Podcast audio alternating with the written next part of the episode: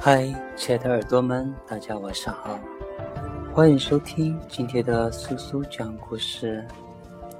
今天要跟你们分享的是：你嫁给什么不好，偏要嫁给爱情。相逢太短，等不及茶凉。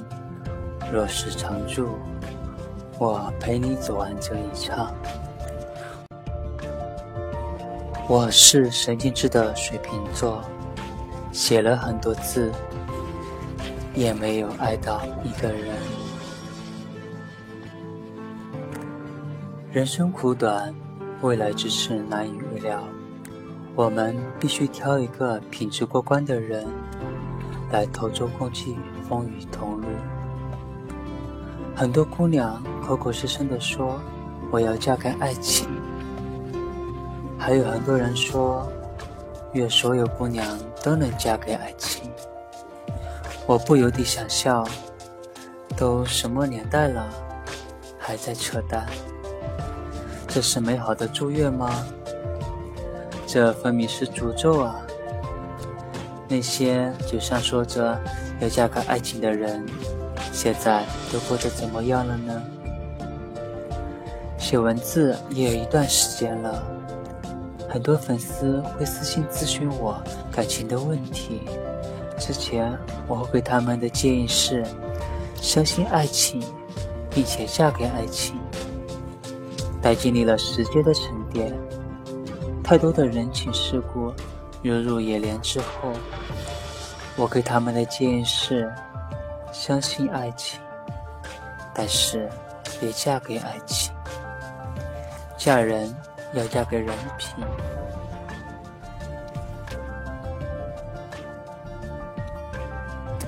众生百态里，我们每每见到两个人爱到如胶似漆的两个人，在结婚前为了彩礼吵得你死我活，在离婚时鸡飞狗跳、撒泼卖疯，为了财产分割。四目欲裂，恶语相向。可能在离婚时，最为悲伤的不是两个人的感情走到尽头，而是到最后见证了彼此最为不堪与丑陋的一面。身边的好姑娘不少，独立女性不少，她们都抱着最美的初心去嫁给爱情。走入婚姻殿堂，然而其中并不是每一段佳偶天成的故事都能有善终。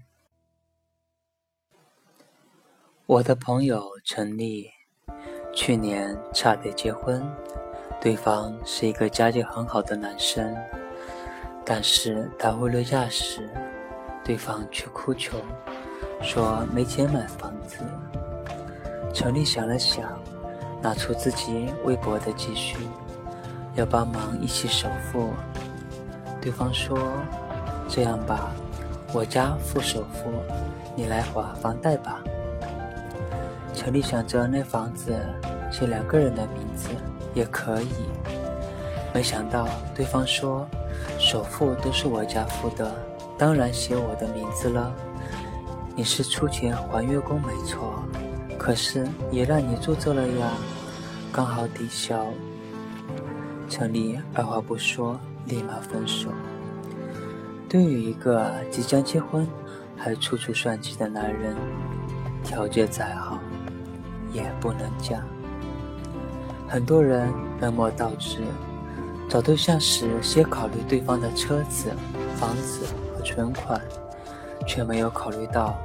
哪怕他有再多的家产，人品不行，只想患难皆心要你共担，繁华富贵不与你共享，那也与你无关。一位前同事与相恋多年的男友步入婚姻，两个人在一起五年，从单纯的学生生涯。到如今的职场白骨精，他们经历了生活最开始的坎坷，携手并肩度过穷困潦倒、一无所有。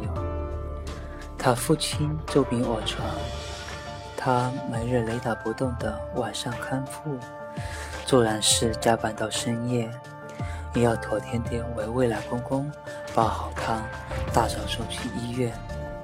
而这一切付出，并不是没有回报的。他也是我们身边人看在眼里的好好先生，大到每一个节日的贴心礼物，小到每个周末的惊喜约会，深夜加班后的车间车收，他们在生活里把爱情世界的踏踏实实，让我们羡慕不已。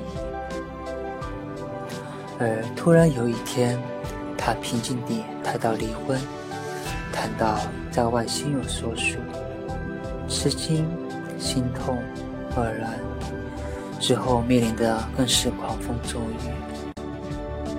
丈夫不肯平分房产，坚持认为自家付的首付、装修费用、房子定然是要自己的，而负责谈判的父母一样也此激励。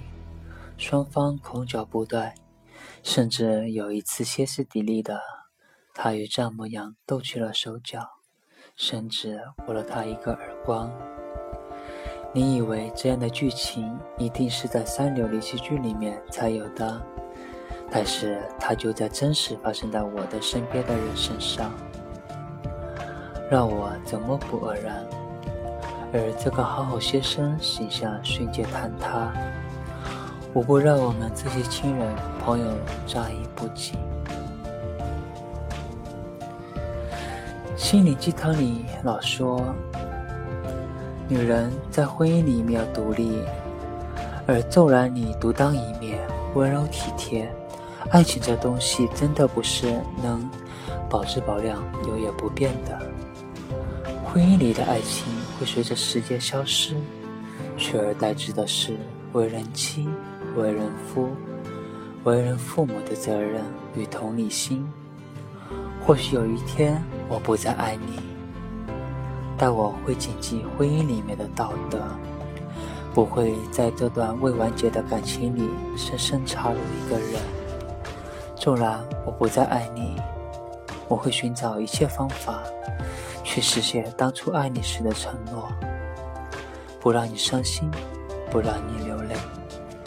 或许我们会分开，但是带着最少的亏欠和伤害。一个真正有人品的人，不会苛责他人，不会亏欠他人。他们深知最终是相互的。一个真正有人品的人，纵然与他们的婚姻走到了退无可退之处，纵然没有绝处逢生。但是，一定也会不忘曾经的无怨无悔。希望姑娘们在结婚前都能明白一个道理：爱情是盲目的。如果恋爱时他的行为让你有任何不舒服，或是违和你的三观，请你不妨先给自己打一剂预防针。面临任何飞起。或者大难临头时，这个人的人品你信得过吗？人生实苦，未来之事难以预料，我们必须挑一个品质过得关的人来同舟共济，风雨同路。也许有的人半路想下船，但品质好的人不会离开时随便偷了你的船桨。砸穿你的船。看清一个人需要很长的时间，个人想要长久地走下去，只有爱情是不够的。我倒是希望所有的姑娘都能嫁个人品，而非只有爱情。好的，亲爱的耳朵们。今天的叔叔讲故事就到这里，